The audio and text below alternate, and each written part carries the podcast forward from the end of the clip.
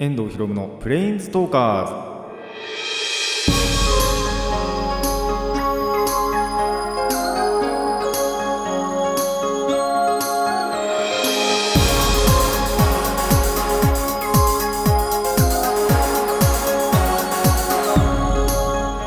ラジオの前の皆さんこんにちは。遠藤博夢のプレインズトーカーズパーソナリティの遠藤博夢です。この番組はアニメゲーム声優が大好きなこの僕遠藤博夢がマジック・ザ・ギャザリングのプレインズウォーカーがいろいろな次元を旅するがごとくいろいろなジャンルの話をする番組です。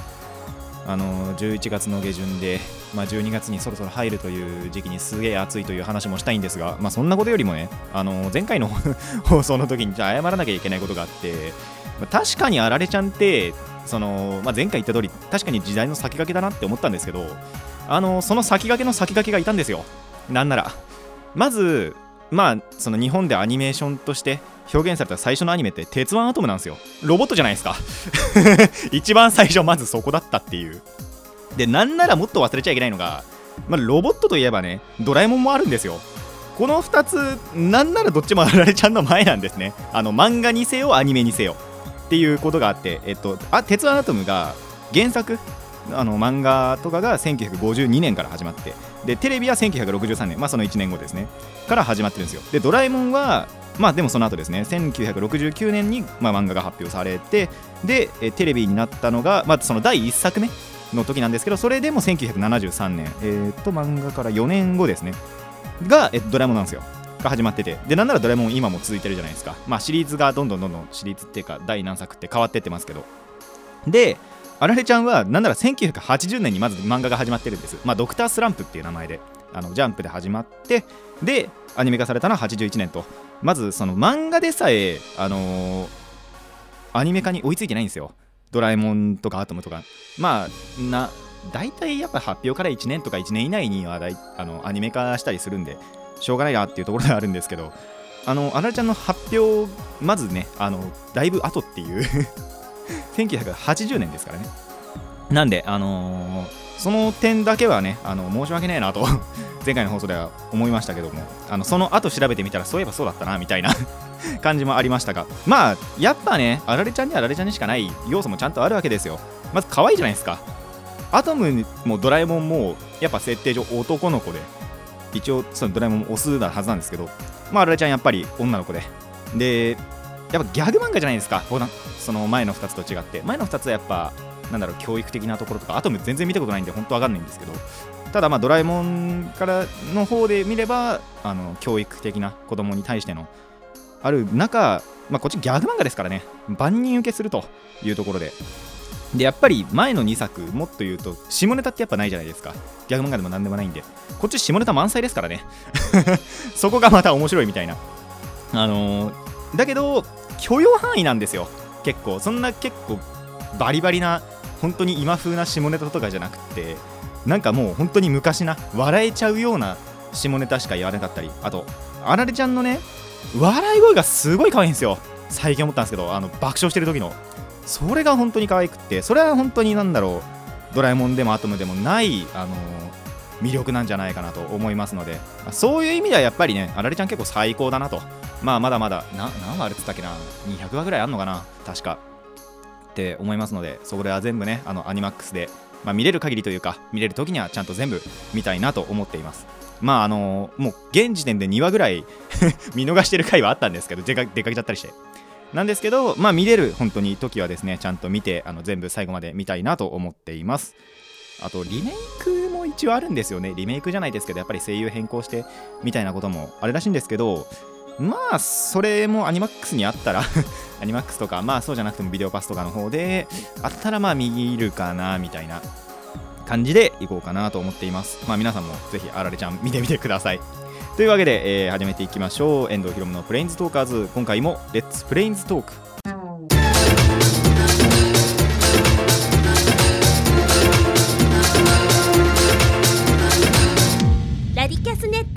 改めましてこんにちは。遠藤ひろむです。あのーまあ最近ですねそのまあ温泉に行った時の話なんですけどその温泉から帰る時ですねにちょ警察に止められましてで何かなって思ったらその防犯のチェックをしたらしいんですよ。で今結構自転車屋さんとか行ってもその自転車買った時に防犯登録必ずしてくださいみたいなことがあるらしくってでちゃんとしてたんですよ僕。ただ7年で切れるんですよ。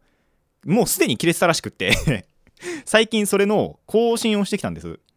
でそのまあ止められていくらぐらいかなみたいなことでその友達と話し合ってたらそいつが5000円ぐらいじゃないって言ってたんですよ。さすがにそれかかるからなちょっと考えようかなと思って。でも最近そのまあ自転車の近くちょっと違う用事で通りかかることがあってまあついでだし防犯登録もやってこうって思ってそのまあなんなら確か自転車買ったところですね。まあ一番近いところの。に行って防犯登録したいんですけどって言ったら550円って言われたんですよ。見事に10分の1だなって思って。その友達は何を思ってそんな高くしたんだろうなって思いましたが。でもまあ無事そのちゃんと防犯登録もして。で要は7年以上乗ってるわけなんですよ。今その僕が乗ってる自転車。だってそうですね。中学入ってまあでも高校入る前から乗ってるってのは覚えてるんですけど。まあそれぐらい乗ってて。で7年でその前の防犯登録の分が切れちゃって。でまあ新しくしてくださいと警察にも言われたんで。あのー、やってきたんですが。まあ、要は7年以上乗っててでそんだけ乗ってるんでもう至る所が錆びてるしカゴとかもガタガタだしライトもちょっとつきにくいしみたいなことになってるのを見て自転車屋さんから「あのー、いやすごい乗ってますね」って言われてあのこれだけ乗られてれば自転車も喜んでますよって言われてちょっと照れちゃいましたね。まあこれからもやっぱりあの買い替えるっていうよりはパーツの交換とかの方が安く済むんじゃないかなと思いますのであの本当にやべえなって思ったら パーツの交換しますけどまだまだ乗れるんでね、あの、音とかすげえ気になりますけど、もうガチャガチャになりますからね あのー、まあでも乗り続けていきたいなと。まあ今更買い替えるのも嫌だなっていう感じもあるので、まあこれ以降も乗り続けていきたいなと思っています。あの皆さんも7年以上乗ってる場合はですね、防犯登録切れてる場合がございまして、で結構そういうのってなんか警察のなんだろうあの調べる機会がちゃんとあってそれで調べれるらしいんですよ。でそしたらその僕のが切れてるっていうのが分かったらしいんであのまあ、皆さんも7年以上乗られてるという方はですねあの近くの自転車屋さんに行って防犯登録切れてないかどうかの確認をしたりとか、まあ、本当に切れてたら550円で更新できますのであのちゃんと防犯登録の再登録をしてみてください。というわけで、えー、コーナーの方行きましょう。最初のコーナーはこちらです。ディスカブリア。まあ、皆さん、あのー、スーパーって行きます？かあ、まあ、ディスカブリアってまずその発見したっていう事件なんですけども。皆さんスーパー行きますか？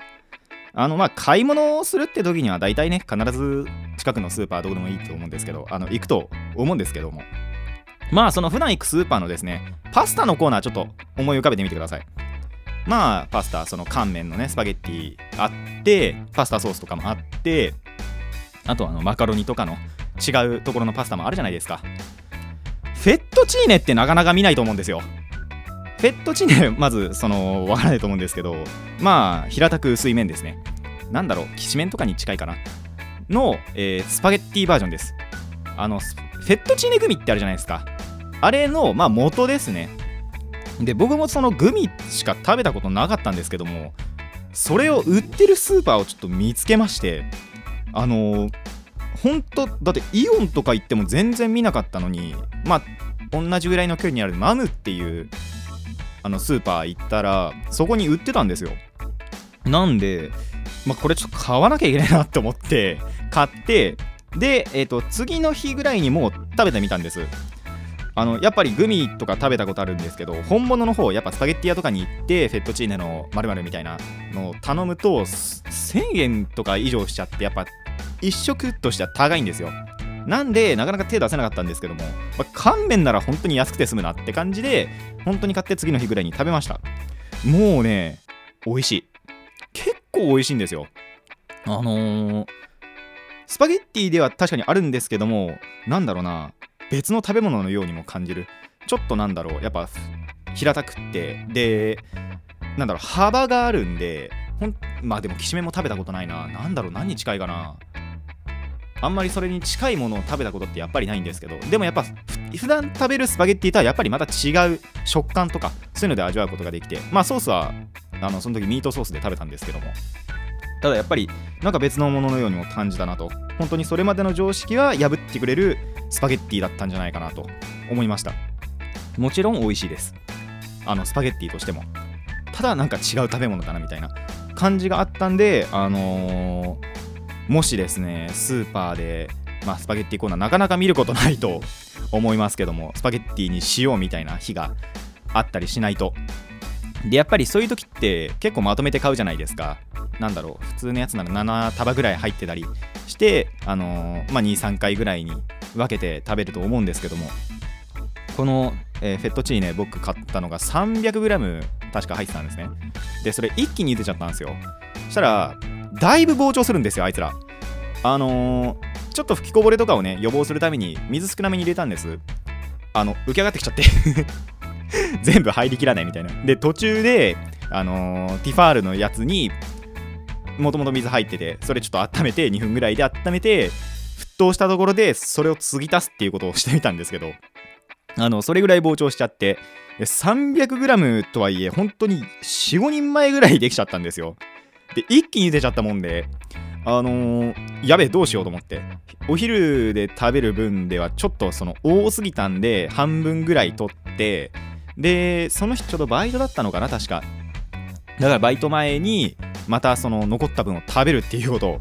したんですけれどもそれぐらいちょっとあの膨張したんでその辺はねあのー、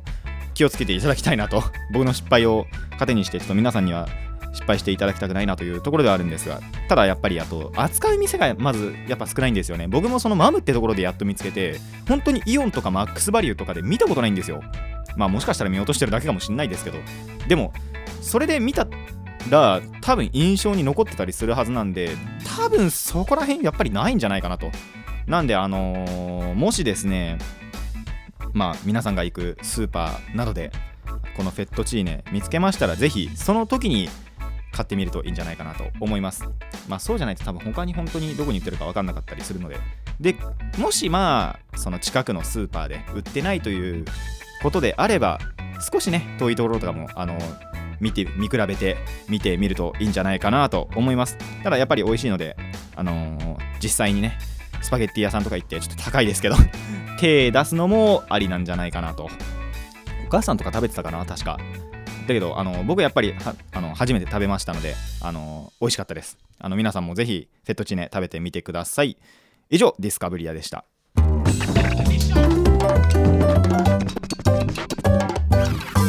遠藤ひろむのプレインズトーカーズ。続いてはこちらです。ゲーマーズ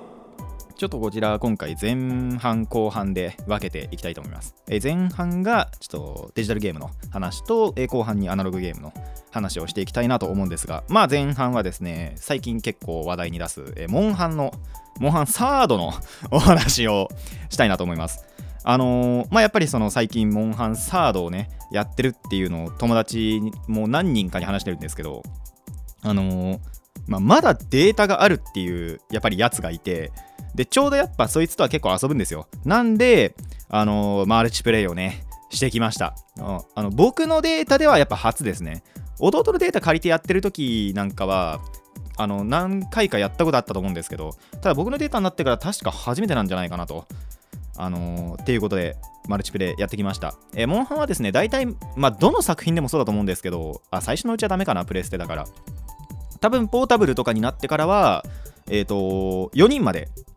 マルチでやることができます。まあ、そのオン、オンラインってほどオンラインじゃないんですけど、でもオンラインっていう部屋に入って、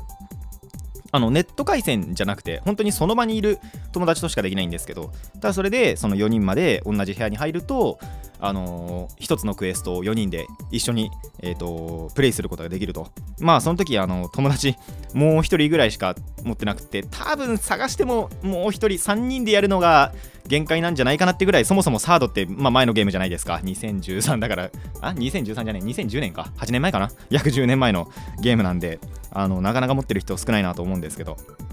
まあ2人でねやってもねだいぶ楽しかったんですよ。あのやっぱソロで結構いいところまでやってたんですけどもうねモンハンのやっぱ醍醐味ですよね。マルチプレイっていうのは。2人以上でやるっていうだけでもだいぶすごくって、まあ、メリットがまずすごいんですよ。攻略時間が早くなるんですまず。そのステージ1個1個の。なんでかっていうとまあこれモンハンのシステム的な話なんですけどアイルっていう猫をねあのクエストに連れていけるわけですよ。2匹まで。ただやっぱりアイルって猫なんであんまりその人間ほど狩り自分のプレイヤーほど火力とか出せなくて攻撃とかしてくれるんですけどだそれほどダメージやっぱりないんでその分がその人間になるっていうのはもう本当に威力が倍になるんですよ。ただただ。もう本当に僕が30分とかかけるクエスト5分で終わりますからね。びっくりしましたよあれ。もうなんなら倍以上のあのー、威力っていうかその時間で攻略できるんじゃないかなと思います。本当に。でもう一つがまず攻撃の多彩化。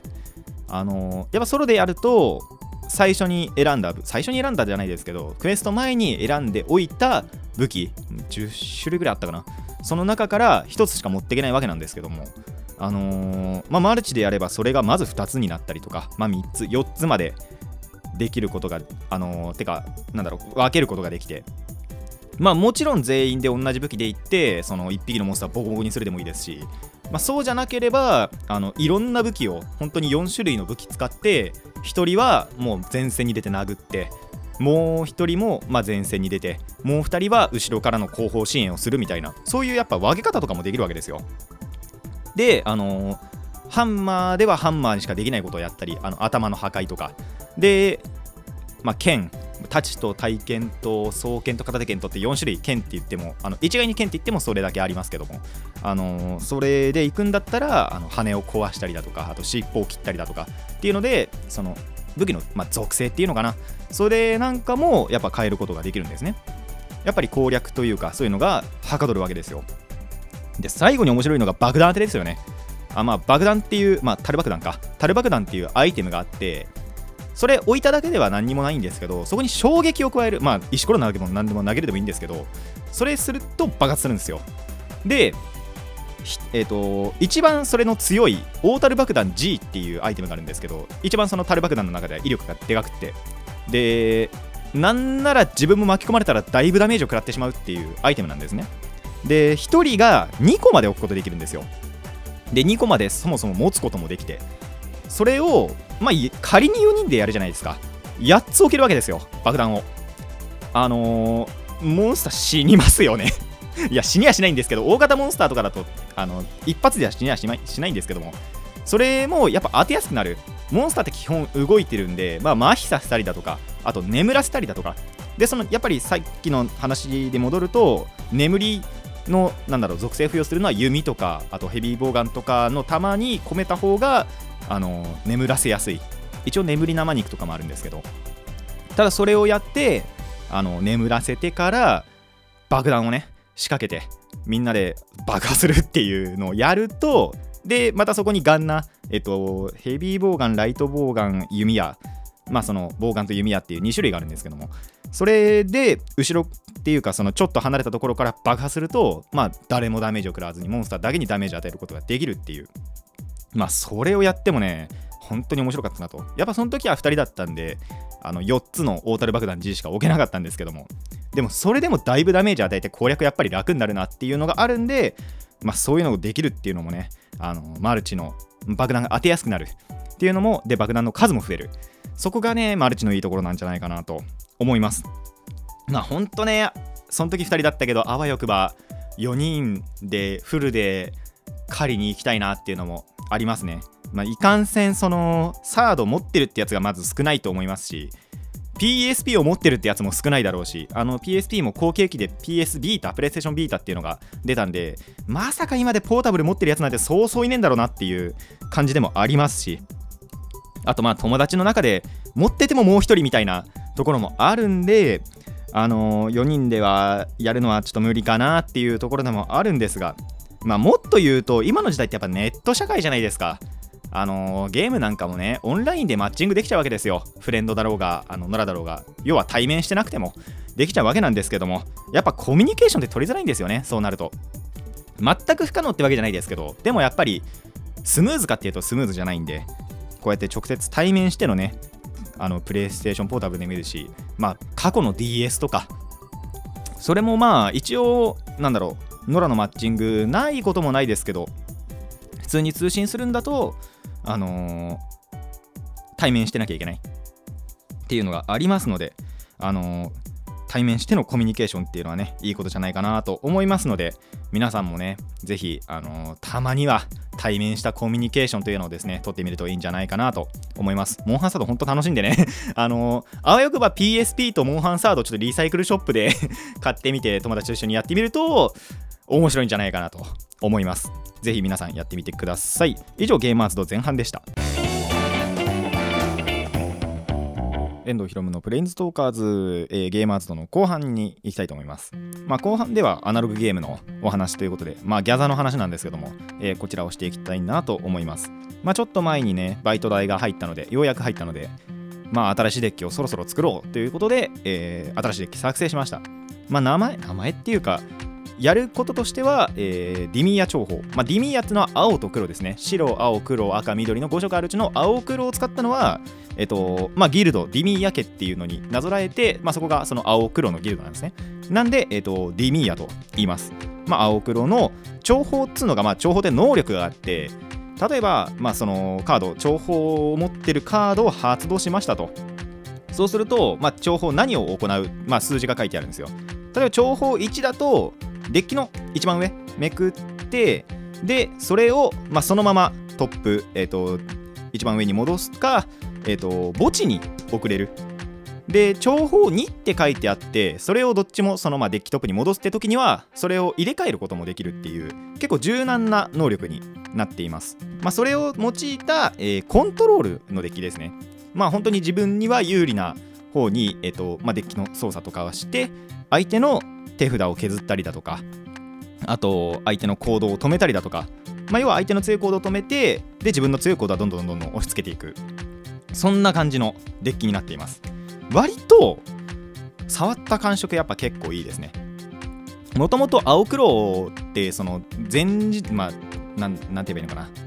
前一番一つ前の世代の時にそのローテーションがある中のローテーション落ちる前に青黒のデッキ作ってたんですけどそれとはまた違った強みがあって結構いいなと思います。ただ、まあ、コントロールデッキって、まあ、どれもそうなんですけど勝つのにはですね時間がすげえかかるんですよ。まあ最初のうちはやっぱり相手の行動を止めたりして。でまあこれは何だろう持論っていうか僕の本当に戦い方なんですけど相手のリソースを必ず切らしてからやっと攻撃する。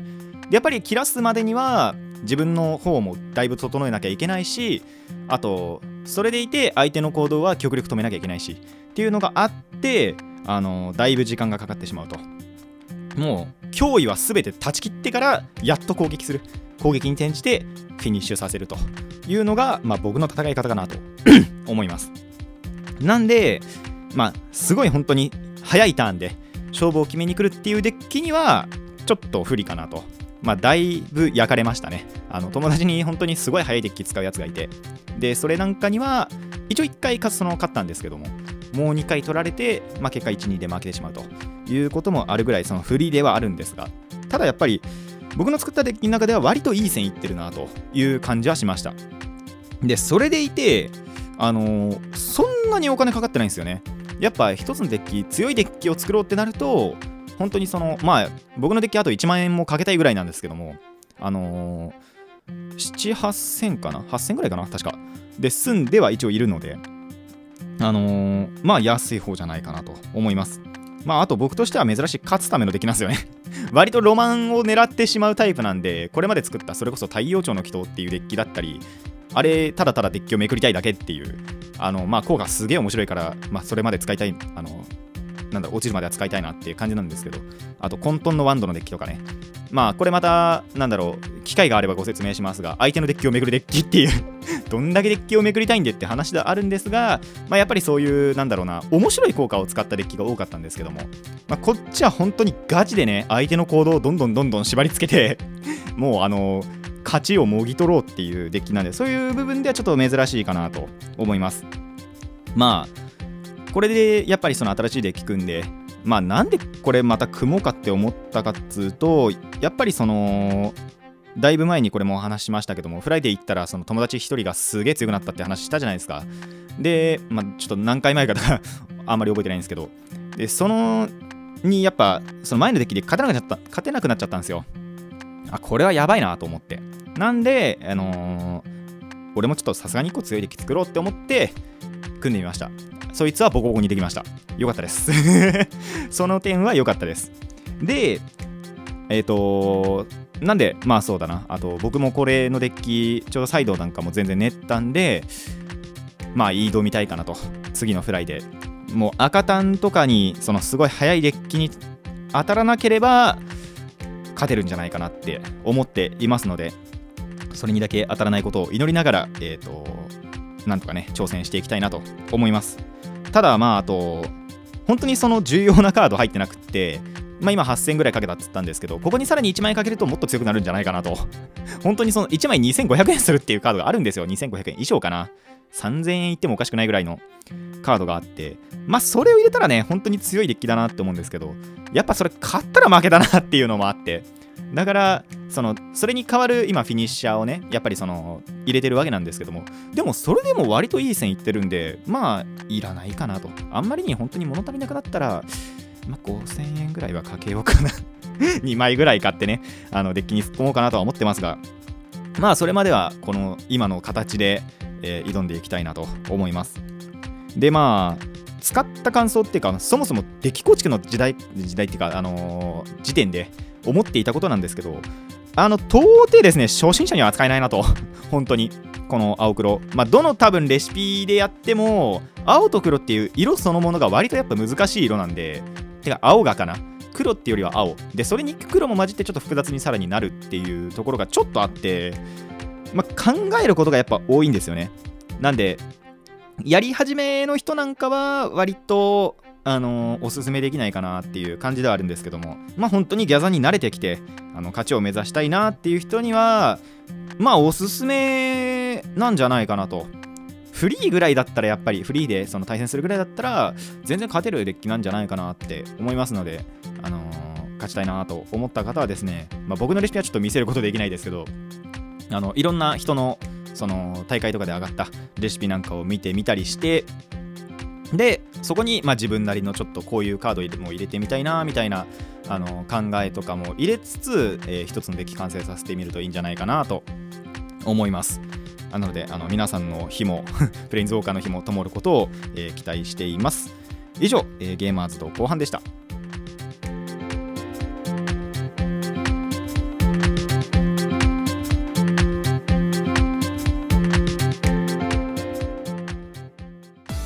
のプレインズトーカーズそろそろお別れの時間になってまいりました。まあ、ギャザーの話でまあちょっと続きをするとそろそろですねアルティメットマスターズが発売されるんですよ。もう2週間後？あ違うな。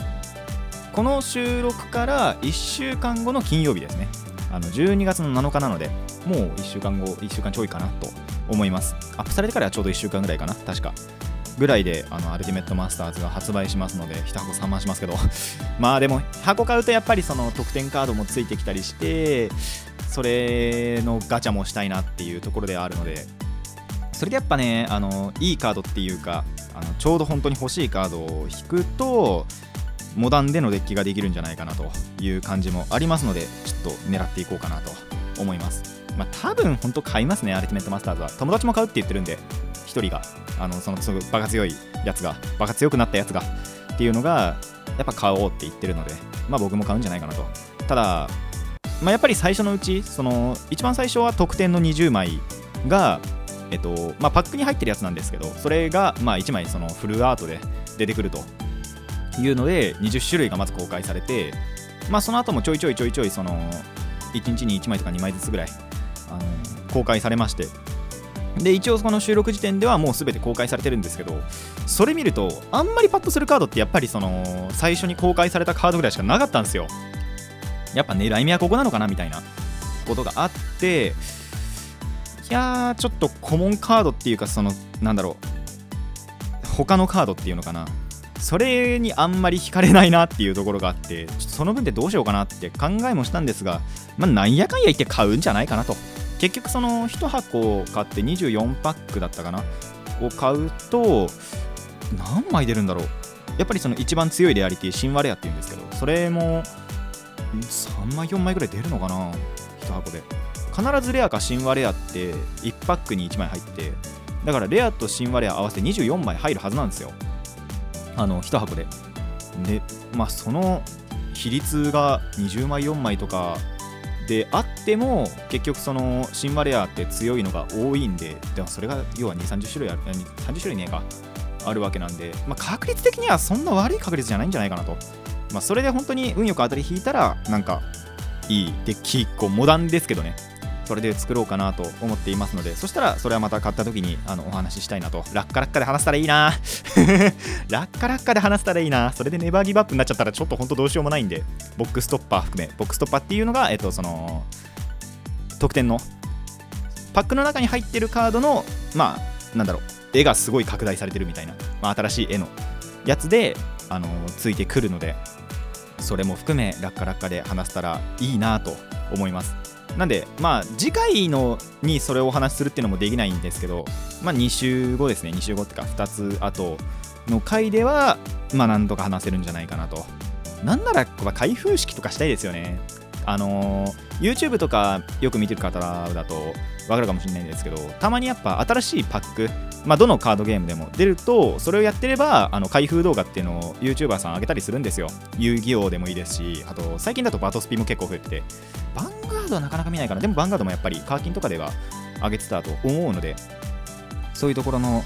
開封みたいなのを、やっぱ友達同士でやると面白いんじゃないかなと。おお、当たったじゃんみたいな。おこれ当たったぜっていうのがあったりするのでそれはちょっとやりたいなとは思ってるんですけども。まあでも多分一緒に買いに行くとかであればその後まあ僕の家に行ってそれを開封を動画動画じみたことをやるっていうのもできはしますのであのその辺はまた、えー、2つ後の回ですね。